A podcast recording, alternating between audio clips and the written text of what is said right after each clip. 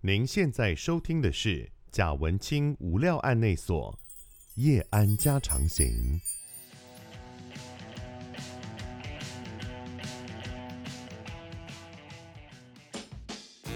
Hello，大家好，欢迎大家收听贾文清无料案内所，我是德仔。那夜安家常行呢，这是 Podcast 上面的系列啊。那么我们除了有的时候是这个影像版本，然后再重新做 podcast 制作之外，那有的时候也会有呃专属于 podcast 限定的版本。那今天就是原生 podcast 限定的贾文清无聊案内所夜安家常行，在今天的节目里面，我们邀请到的这个表演形式，在台湾来讲是相当少的。而且讲少也相当合理，因为全台湾只有他一个人在做。 我们今天要介绍的是落雨表演，我们邀请到现场是落雨师戴开成老师，你好，大家好，大是家好，以及这次表演的剧本统筹跟导演李一珠，你好。大家好，是这次是跟这个台湾戏曲中心合作，对不对？是的，是，然后会有一个传艺贺岁系列里面的作品，叫做《戴开成落雨宝船服饰》。嗯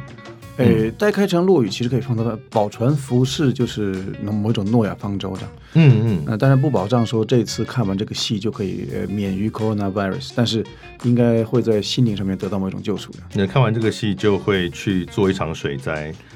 把 呃，世界毁灭。我们先介绍一下落雨这件事情。落雨台湾人比较不熟悉，是它是什么意思呢？哎，降落的大家可能会奇怪，外面明明晴天，为什么讲落雨呢？但是那个不是哦，不是下哎下雨的雨啦，是语言的语，是同同样一个落，就是说说故事后面有个落根，呃，是日本的某一种类似我们的单口相声的一种呃传统曲艺形式，呃，一个人独坐高坐，那么用这个扇子跟手绢两项嗯简单的。呃，道具穿着传统服饰，开始讲一段这个逗趣，呃，漫长的故事，也不一定漫长吧，短的有五分钟呢，长的有二十分钟、三十分钟，so on。是那呃会有一个前面的这个导入部。就开始闲聊啊，像我们现在这样子，然后慢慢的把这个世界观建立起来，把一些关键字塞进去之后呢，突然就会进入到这个主题，嗯然后开始就一人分饰多角，在讲这故事里面的一些这个啊、呃比方说，哎呀，怎么这么晚才回来呀、哎呀，这今天喝多了一点，这可能就是夫妻在讲话。是哎，你他妈的好好走路啊！我我走的不是很好吗？这就两个朋友在边走边讲。是是是那，么这个故事曲折拐弯，中间会有一些小的笑料、小的 punch line，最后呢越叠越高，越叠越高，最后会有一个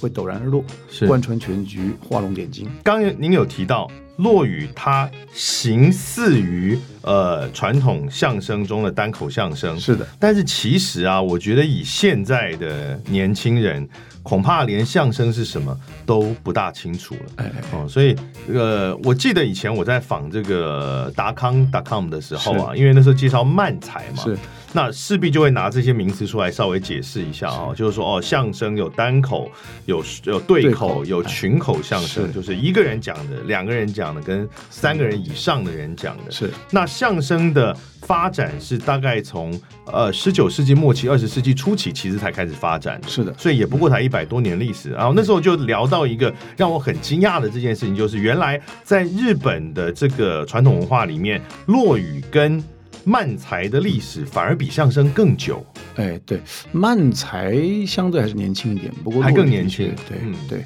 那嗯落雨有这么一种说法吧，诸说纷纭，就说有三百年的、五百年的，甚至于有一种说法就是说，其实从唐朝的某一种这个呃首都的哈，一种在首都的这种啊、大众曲艺形式，也或多或少直接或间接的影响了现在刚刚讲到的几种现在还存在的这个表演形式。是是啊。那在日本来说啊，这个落雨，呃，一开始是在什么样的场合？我们常看到电视，如果呃也没其实也没有常看到，啊但如果你去 Google 落雨的话，会看到很多是在一个一个房间干干净净的，是然后前面有一个高台嘛，是然后大家都呃就看有一个人在上面，然后做表演。对它是这么的具有比较感觉是比较严谨的艺术性质的性质的吗？是，但那个是发展到今日是那个形式，但嗯是落雨一开始比较像是，我们举个例子吧，就是相声以前就是在街头，嗯后来进了剧场，嗯，那么必须要做很多的修饰啊，是呃，很多的精化嗯，但是呢，同时也就失去了一些呃野味跟生猛。是嗯落雨其实也是一样啊，一开始就是等于说在夜市啊或者庆典的时候，那这个摆摊子啊，嗯啊、现在现在就农学市集啊，什么东西？那呃，在市集其中的一角，可能有人在耍杂耍，嗯啊，呃，扯扯铃啊，嗯呃，在舞龙舞狮啊，嗯嗯，也有人在说书，嗯他也就不过是一一份子而已，嗯所以必须要这个表演的这个全神贯注，拼了命，嗯才能够吸引客人。人人因为人家可能吃个吃个这个糖葫芦或者吃一个什么什么什么什么猪血糕，随便的，现在来讲是就走过去就走过去了。所以最早的时候，其实落雨他也是在这种市集，呃，这个民间的市集里面，然后跟各种的呃卖艺的啊，这个互相竞争的这种战场中存活下来的。，对，有有蛮长一段时间，但是呃，根本上讲起源头可能有三，嗯呃，第一个就是，你知道我们坐在高座上面，高台嗯上面会垫个坐垫嘛，我们坐在坐垫上，那个坐垫的尺寸相当大，嗯说为什么落雨式的那个坐垫这么大呢？一般我们去日本朋友的家里面，大概都是稍微比较轻便的这种坐垫啊，嗯哦也不会这么厚，也不会这么大。就说落雨师做的坐垫呢，跟寺庙的这个和尚啊嗯做的坐垫是同一个大小。哦，为什么呢？那么呃，所以说其中有这么一种说法，就是嗯，大阪的某一间寺啊，嗯嗯，他的和尚这个这个住持要说法嘛，弘法。嗯呃，佛法高深呐、虽然大家这个呃这个信念虔诚，不过来了，和尚讲法，想听想得到这个救赎，嗯可是听不懂，嗯，所以虽然很认真，但听着听着就开始嘟咕了，睡着了。睡着了。那和尚在上面看得很清楚嘛，嗯说哎呀这样不行，那一定要让大家愿意听，听得这个津津有味。嗯所以这和尚大概也有相当大的创作能力吧，他就开始把一些小的笑料啊，不离生活的一些大家都好懂的小的笑料，嗯，编到这个佛法的本来的这些教化里面。那么所以说，当他在弘法的时候，大家就好像听段子一样啊。哦，等于说是他是用一种比较有创意的方式来弘法，对，但是后来呢，渐渐的就弘法的这个目的反而就不见了，就留下了这一个呃形式，留下了这个创作的形式。留下这个创作形式，而且他大众化了，他嗯街坊邻里变得更亲民、更日常了。哎落语在日本的发展很兴盛嗯嘛，就是比如说落语师在日本，他是可以比赚很多钱的吗？有很多粉丝吗？或者他目前的发展怎么样？呃，跟这个某一些音乐的明星可能无法相比，但是大家还是这个夹缝求生存吧。嗯有这么一种说法，一旦电视出现了，嗯啊，骆雨诗的这个行当稍微就不那么受欢迎了。一旦慢才站上舞台，嗯三秒钟就让你笑一次的慢才，嗯一站上舞台，十秒钟或三十秒钟才让你笑一次的落雨，就慢慢开始乏人问津。哦，对，在受欢迎的程度上面，市场上面就渐渐的，目前是比较小了一点，嗯这样有比起以前稍微小了一些。啊，有两次振兴，嗯，就是说，呃，你想江户时代，也就是说两百年前啊，呃这个明治之前或者是明治之后吧，到这个所谓的一次大战之之前，嗯那个时候的娱乐也不多嗯，啊，歌舞伎啊，啊，这个这个跳舞啦、祭典呐、或嗯者是这个落语。是，那现在呢，有网络了嗯，有电视了啊，或者有时有收音机了，有电视了，有网络了，嗯那所以说人就就更多的选择嘛，那当然就会被稀释。是，那但是呢，在这个明治维新稍微毁了一次，嗯慢慢又爬起来了。在二次大战又回了一次，又慢慢爬起来了。嗯所以说现在的这个落语师，其实有一段时间就讲说我们才是稀有动物啊，大家都什么什么什么丹顶鹤，什么什么鹤，呃什么什么什么，反正这种各种各样的稀有动物，大家要保护它。落语师在日本有一段时间也只有八百个人啊，哦，现在更多了，就是说年轻人也愿意来学，而且也破除了以前的所谓的僵硬的师徒制，说呃从小就是呃这个有点有点想法了，十五六岁就就入师就入门拜师学艺了。现在可能有的人研究所毕业了，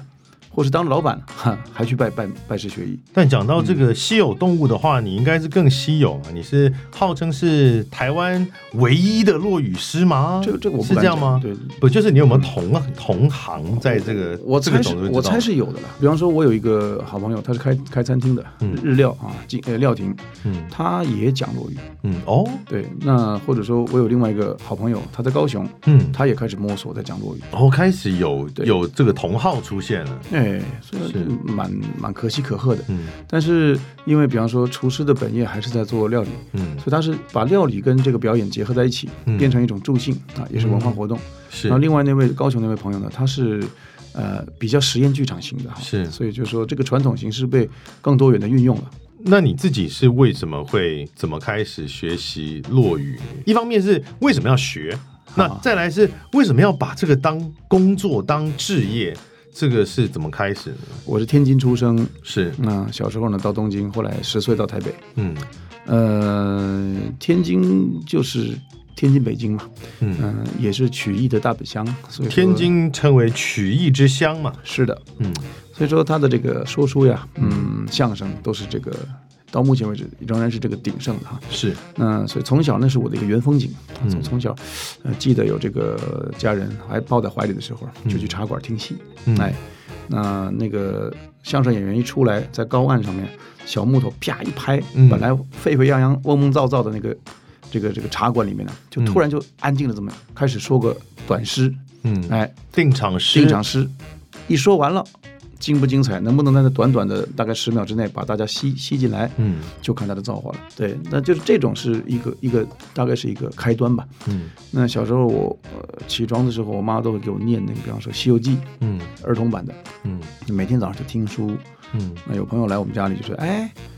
表演一段啊。”嗯哎，就说说说说说，所以这也是一个在无形中的训练吧。嗯呃，到了东京，我有一个恩师，小学的启蒙老师啊，嗯他特别照顾我，就带我去看落雨。嗯但是呢，听不懂啊，那日文都还没学的不飒飒什么的，一句两句都对都不会讲啊，鸡这个这个鸡同鸭讲的。但是看到那个表演形式，有有点被吸引到。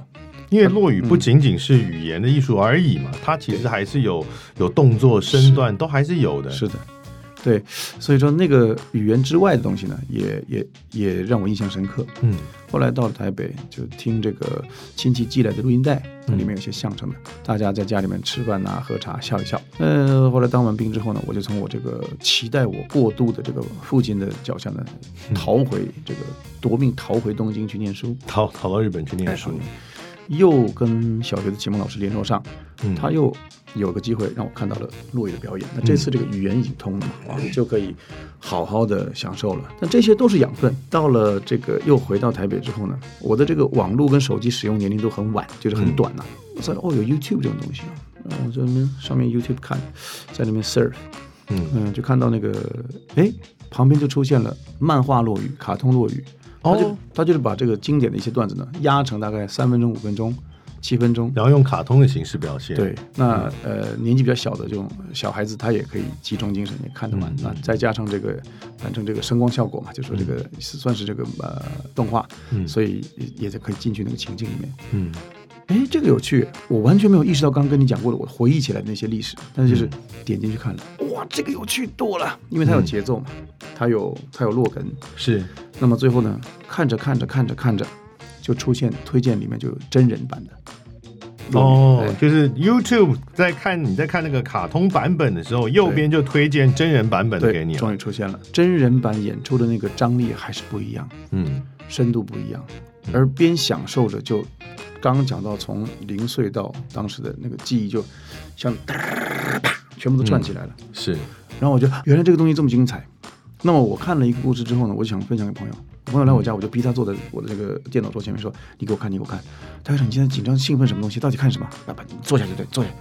我给他看这个。啊，穿着和服，这个传统服饰嘛，对对对，那个讲落语，什么是落语啊？跟大家大概是一样的反应。什么是落语？是我我翻译给你听，我就当场同步翻译给他听。下一个礼拜我家有一个活动，你要不要来演一段呢？啊，好啊，啊，我就去了。嗯，邀请你去演出了，对那就是你第一次演出落语。是在，但那时候你已经自己练过一段时间了吗？也没练呢、就是听了，嗯我可能自己会做一些修正，包括本来是日文的嘛，是我要把它变成中文版，是，有些谐音啊，嗯这个文字游戏啊，嗯或者是比方说鱼会换成呃狗啊，嗯就是呃这个我们所熟悉的风景，可能有一些替替换，而且谐音嘛，一定得换，因为发音不一样。对，语言系统不一样，这个我们这一次啊，今天要来介绍这个台湾戏曲中心呃的这个合作，它也是一个非传统落语的形式的一种表演嘛，所以。呃，因为它你们好像是有蛮复杂，哎，终于可以把这个导演拉进来了，啊 对，所以这次不单纯是一个落语表演，它其实还有搭配了很多其他的元元素共同创作，对，就是这次我们除了开城外，还有开成与他的好朋友们这样。嗯，对，就我们有布袋戏偶师郭建福是，然后还有即席绘画方伟，那、以及音乐家黄以哲。嗯那因为开成他本身就是一个非非传统生物，可以是这样讲，是对， 那很像梦魔之类的，对，就是梦魔特意 Freddy 吗？ 是 Freddy， 不是吃梦的那个梦魔。嗯那然后我们就从这个出发，因为落雨它其实会给你一种如梦似幻的感觉。落雨会给你一种如梦似幻的感觉。嗯对，就是当你呃，因为我自己是之前我跟开成就已经合作过非传统的的演出，就是是盲剑是客也是非常多的美彩。嗯，然后那个时候就会发现，听他讲落雨的时候，什么东西都没有，可是他会创造出一个环境给你。嗯但然后落雨本身也梦也是一个很重要的主题，就是嗯它里面常会有人不知道自己现在是在现实还是在梦里面，对，就是然后它的题材跟它带来的形式其实是合在一起的。你可以想象，就是有一个人在跟你说现在在下雨，可是其实没有下雨，但你嗯感觉到下雨，其实这就很像在梦境，就是是催眠吧？对，也其实有，其实有梦落雨有，就你你他当他的刚刚有说意念这件事情，嗯当他说话意念传出来的时候，够强的嗯表演者他会把你吸进去。这也是表演能力的问题嘛。对呃就是对如果他的表演的能量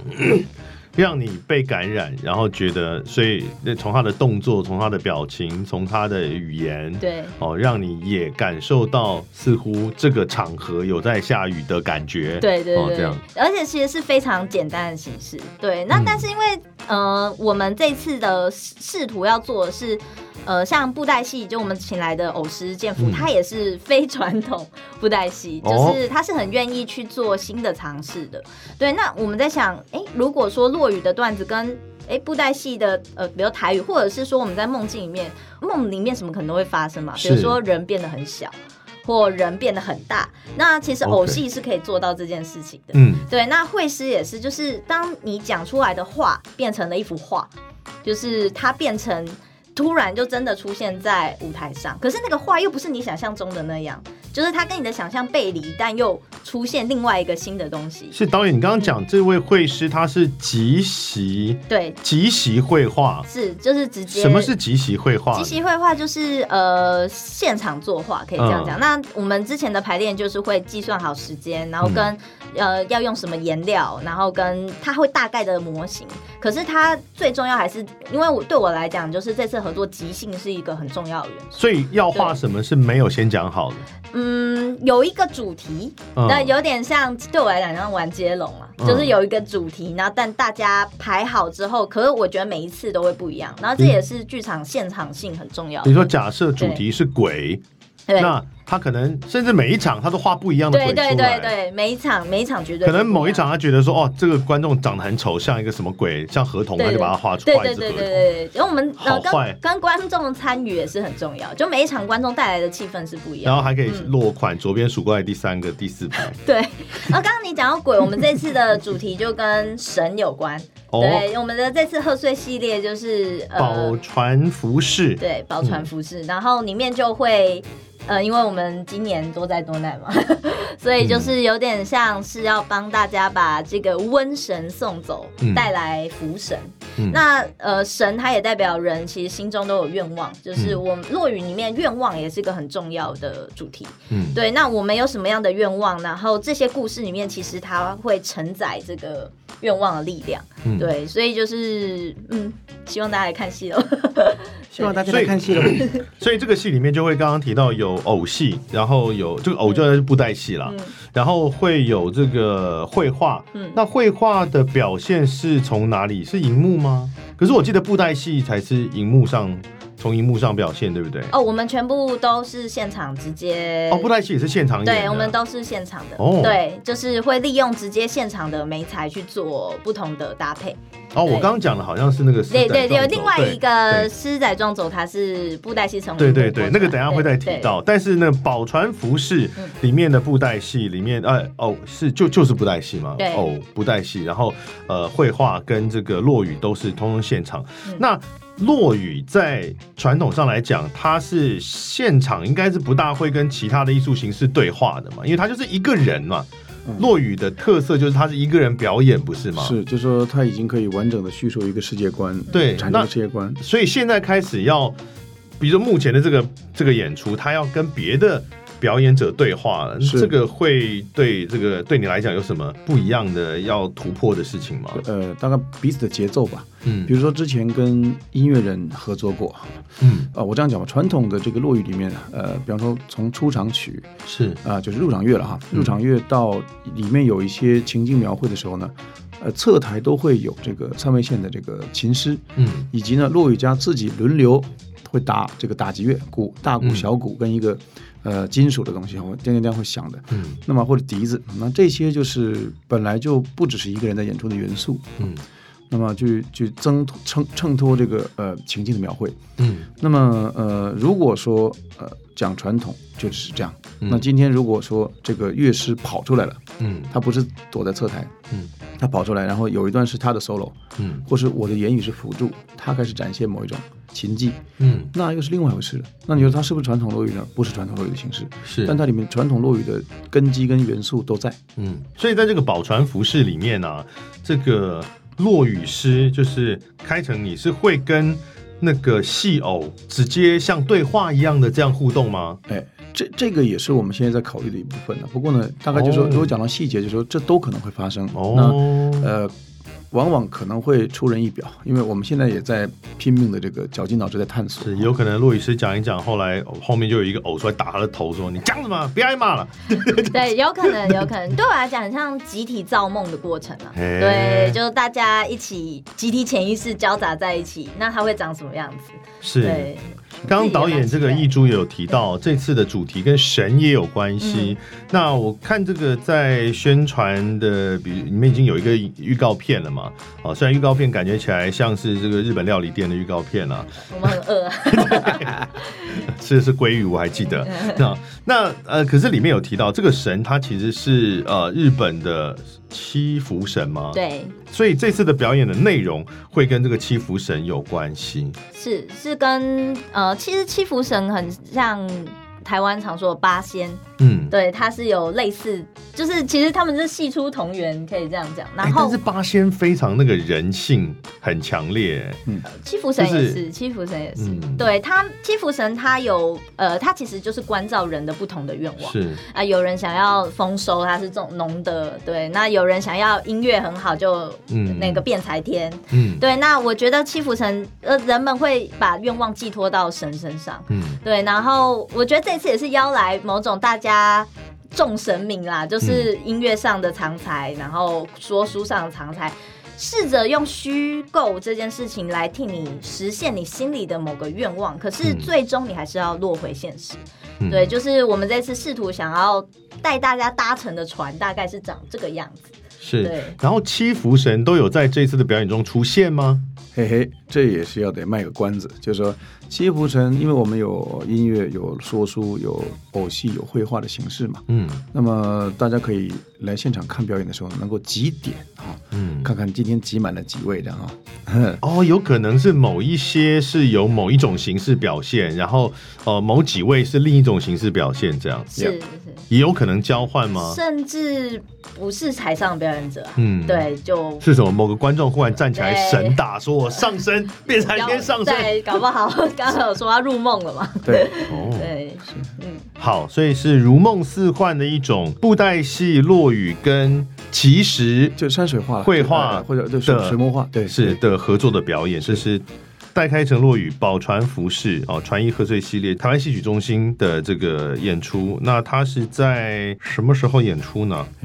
呃，二零二零年的十二月三十一号，礼拜四，呃，晚上八点到九点半，这个是跨年哇，特别你们也是场跨哦，年？对，我们。有个跨年特别场，然后到时候会有关于念歌的神秘嘉宾现身是，这样，哎，会再再加一趴啊！是我们讲到念歌，因为我们这次还有另外一个合作伙伴是是这个传统戏曲的啊，这个传统音乐的啊，是南北管啊，这天天在跑庙会的黄以哲，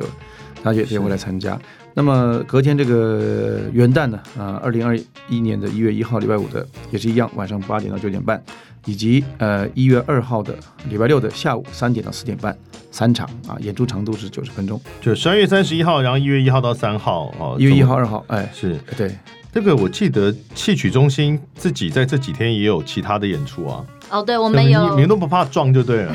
我们呃这边有一个套票优惠，对，对就是有呃，就是因为知道二零二零就真的剧场演出都挤成一坨，所以他们嗯有一个二零二零二一，就是包在一起的的套票系列，然后大家可以上那个台湾戏曲中心的官网去查询，有很多优惠，对，好像有到六折、七折之类的对这种折数嘛。对。对，其实我觉得这个，因为真的最近几集啊都在仿这个戏曲中心，有太多的演出了，根本也讲不完。以后啊，干脆就跟住宿合作、啊，直接大家就是住在那个 住在戏曲中心旁边就好了。这个是呃宝船服饰，我们刚刚讲的是十二月底啦，三十一号，然后一月一号到三号。那我们今天还会为大家介绍另外两部，也是在这个贺岁系列里面的。的这个作品，我们先从刚刚我有提到的那一个打帮你乐团的狮仔撞走，哎，大鹏你，嗯打崩你，然后他狮仔撞走那个，我们请开诚示范一下。 三个从走，三年重走，就这个是客是家话，啊客家三话个哎从为什么要请一个天津人，然后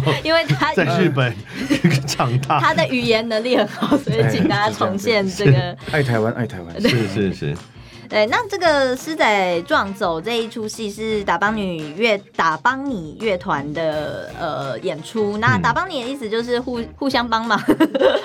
幸对亏有你，啊幸亏有你。那撞走狮仔撞走撞走意思就是迷路，就是讲一只、呃很久以前的狮子，然后它现在在现就是过了很久，它现在醒来了，嗯结果现在所有地景都改变，就是农田都不见了，然后它在城市里穿梭迷路了，它找不到回家的地方。那它里面很特别的是，它也是跟我们一样有很多的元素。那嗯很重要是他们有一个舞狮义阵，就是大家在那个庙口会看到舞龙舞狮，嗯然后现场会有一个说书人，然后再搭配音乐以及布袋戏。因为打帮你乐团原来它就是一个客家唱客家的音乐的乐团嘛，哈、然后它的这个呃算团长嘛，就是主要的灵魂人物。刘荣昌，呃，应该是今年还有入围金曲奖的最佳客语演唱人奖，是那所以他这次的话是从这个乐团，因为他是以打帮你乐团，从这个乐团开始，但是乐团不仅仅是只有表演音乐，然后加入了这个诗舞狮的元素。哦，但我看到他们就讲说，这个舞狮还不是一般的表演，就是它有特别的是，它特别重视里面的武打元素的这一种舞狮的方式，然后也把它放到舞台上，然后还有布袋戏也把它放到舞台上。我是真这的样蛮期待在舞台上看到舞狮， 就是以及武打。对我，嗯因为我自己很爱看武打戏， 所以就是那个狮子舞狮，我觉得舞狮通常都是在户外演出。那我我觉得如果他在剧场上去做跨媒材，我觉得他的那个动力动动态应该是跟在我们在外面看到会蛮不一样，就是那个聚焦感很强。哦，另外要提到的是他的布袋戏是找三婉然，嗯也嗯是嗯呃很厉害的呃布袋戏团，然后它是主要是就是将布袋戏是往客家戏方向去做呃延伸，然后呃也是这次他们合作的对象。嗯，但布袋戏呢，在这个打帮你乐团的这一次《狮仔撞走》里面，它是在后面用投影的方式呈现的、啊。但我就很期待这整个，因为动作都很多啊，前面在舞狮、哎，中间还有打鼓的啊、然后后面还有布袋戏的表演，然后还有个说书人在旁边吵， 感觉是一个非常非常热闹的状态啊。我自己觉得蛮符合，其实我对我来讲很符合台湾。本地的那种表演形式，然后、嗯呃，就是我之前跟戴开成聊到，就有聊到拼场，嗯，对，然后我觉得这这一档以及我们等一下介绍的下一档都有很有拼场感，其实包括我们的也是，嗯就是大家互相竞争的感觉。其实它是一个，因为大家看戏要看什么，就是看火花，嗯看碰撞出来的东西。然后我觉得我们今天的三档贺岁节目都是这种并出火花的状态。是，都是把几种不同的表演形式放在一起，共同创作出来的。好，所以这个是打帮你乐团的狮仔撞走，它是一个客家的各种传统表演形式，然后集合起来的这个一个演出。然后他们是在一月三十、三十一号演出，对不对？对，然后他也有在那个套票系列，也可以一起买，然后哎对，一样会打折。对，就是我们的友团。是因为我们剧场界哦，这个下半年大爆发了，大家都很担心票卖不出去了，请大家这个多多支持啊！反正现在我们的以台湾角度来说，应该是呃经济状况是蛮好的啦，大家就多分一点预算出来，提升自己的那个译文水准，这样。 哦，对，都我想多提一个，因为像我们宝船是驱瘟神嘛，然后我觉得嗯舞狮也是一个趋吉避凶非常好的元素，所以嗯就大家过年的时候来看舞狮，其实是非常要怎么讲，很热闹以外，它可以真的帮你去去霉气，吉利的对，这个很吉感利觉。，对，今天要讲的最后一个武林剧场的这 Valo 二部曲《美丽岛与 The Island》，是，这个就感觉没有去邪的，哦，我觉得它啊没是有辟邪的功用了吧？它是以这个扯铃啊为圆心，嗯然后剧场创意为半径，嗯而且呢就集合了刚刚讲音乐、舞蹈啊、新马戏、多媒体啊、嗯灯光啊这个视觉效果，所以说基本上它也是一个在在比亚迪嘛，就是嗯我们这样比亚迪就是以前盖庙或者盖三合院，呃，这个因为它是左右对称的嘛，中间中线会拼一个幕啊天幕，那么把左右隔起来，那嗯么左边右边是两个不同的木工班子，那么就开始竞争。当这个完工的时候呢，中间的幕一拆，嗯大家就一翻两瞪眼，就哇，这边的比较精彩，那边的比较精彩，这边的细腻之处，那边的粗犷之处，就开始比嘛。武林剧场呢，也让我们有这样子一个热闹的感觉。啊对，嗯而且他就我看到他们的戏的时候，真的直接会联想到太阳剧团，就是呃那个颜色很，就是很那个丰富度，我觉得是真的是不差，就完全是可以比拼对啊，的因为水准。我我以前其实没有看过武林剧场的演出的片段，或者嗯是现场看过，所以我想一般人在听到“扯铃”这两个字的时候，大概有的印象就两种，一种就是综艺节目上面邀请上去现场表演一段的那种扯铃，哦，那可能花式的特技的这样子，然后另外一种呢，就是什么国小、国中扯铃队啊，那种一大票人在一个什么校庆啊、什么状态底下表演的扯铃，都是相对单调的，就是一个人然后拿着一个扯铃在扯，然后差别只在于他的技术厉不厉害而已。可是武林剧场的表演完全不是这么回事，它完全不是那种传统技艺里面让你看他的，只是说哦，我把可以把这个铃丢多高啊，然后可以让它转几圈，它是一整个整体的剧场演出的表现，包含音乐，包含舞蹈，包含它的造型，包含灯光、舞台。所以就是一个用扯铃表演的，刚刚讲太阳剧团类似的这样的表演形式。而且我觉得他们他们也跟神有关，嗯就是女神。然后它的主题是美丽岛屿，其实就是讲台湾嗯这块岛屿。像我们看到特技的时候。就会特技真的很厉害，尤其它厉害到会让你觉得不是人可以做出来。那个层丢很高，然后你、嗯你不知道它能不能接住，但是它嗯接住的那一刻，就是你会由衷的，就是你身体会热起来，就是看特技都有这种感觉。那里面还有那种立方体，就是在不知道大家有没有看过，有时候在街头会看到，就是在那种铁质的立方体上旋转。对，就是他已经做出一些其实可以说是非人的动作。他把很多杂技或是马戏的元素都拉进来了，对而不仅对仅对只是扯铃而已。啊对对当然对，它的扯铃的比例还是很高，啊对毕竟叫武林剧团嘛对。好，但是呃，其实是结合各种各种不同的这个创作形式，也是杂带像刚刚讲平常的感觉。没错，可能来自于不同地方的，甚至他原来的这个特色不同的这些表演者们，他们也会有一种在表演时的平常的感觉啊。嗯，就是是你们这个扯铃比较厉害，还是我这个舞蹈比较厉害，还是我我用这个也许有水晶球啊，有什么的，对。各种不同的方式。而且我对我来讲，就是关键词就是魔幻了。它的色彩非常鲜明，然后很魔幻，然后你会直接进入另外一种，我觉得很像热带热带幻境吧，嗯就是这种感觉。先看他们以前的这个演出的那个那个图片跟影片啦，色调非常的多彩，嗯哦对那样的，然后他们的服装其实确实是啊，看起来都像是一堆什么什么珊瑚啊，或者是什么什么蕨树之类的、嗯这样的色彩感觉鲜艳哈，嗯是但我想，绝对跟一般人对于扯铃的想象是很不一样的。大家也可以至少先来搜寻一下，看看武林剧场的演出，在网络上面很多影片啊啦，一看大家就知道哦，原来的嚯嚯是长这样子，跟想象中不大一样。这样好，所以这个我们今天就是为大家介绍三部作品哦，三部作品分别是刚刚一开始呃宝船服饰，还有这个武林剧场刚刚提到的演出，以及呃狮仔撞走，这是客家的传统艺术的演出。哎，刚刚这个武林剧场是在什么时候演？ 武林剧场是一月九号的礼拜六的早上十点半到中午十二点，然后呃以及晚上也是礼拜六一月九号晚上七点半到晚上九点，以及礼拜日一月十号下午两点半到四点。然后另外就是再提醒大家，我们有呃优惠套票的折扣，然后呃就售完为止这样子。那你任选呃贺岁系列的戏跟戏曲艺术节的一二月套票，任选两档就享七折优惠。对，那任选三档就享六折优惠，反正你买越多省越多哦。好了，大家如果觉得太复杂的话，就到这个传统戏曲中心的官网上面去看，或者是粉丝专业上面去看啦。当然也都会有完整的资讯。那今天就谢谢戴开成跟李一珠，谢谢你们来，谢谢谢感谢，哎拜拜拜来看戏哦。感谢收听贾文清无聊案内所夜案家常行。有兴趣的话，也欢迎到我的 YouTube 频道跟脸书粉专看看。我们下次见。